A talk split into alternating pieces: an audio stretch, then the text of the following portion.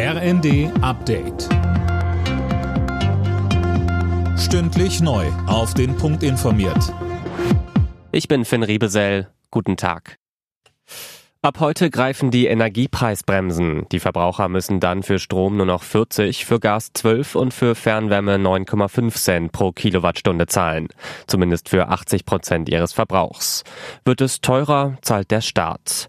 Dass die Versorger jetzt die Preise hochtreiben, um mehr Gewinne zu machen, glaubt Thomas Engels vom Verbraucherzentrale Bundesverband nicht. Die Bundesregierung hat gesetzlich geregelt, dass die Versorger nicht irgendwelche Kosten weitergeben können, sondern nur die, die ihnen wirklich entstehen. Und wenn das Bundeskartellamt Anbieter prüft, dann müssen diese und nicht das Kartellamt nachweisen, dass die Kosten gerechtfertigt sind.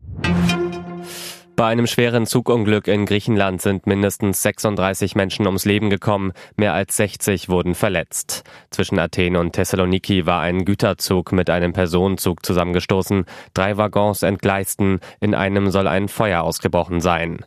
Wie es von den Rettungskräften heißt, kann die Opferzahl noch weiter steigen, weil sich immer noch Menschen im Wrack befinden.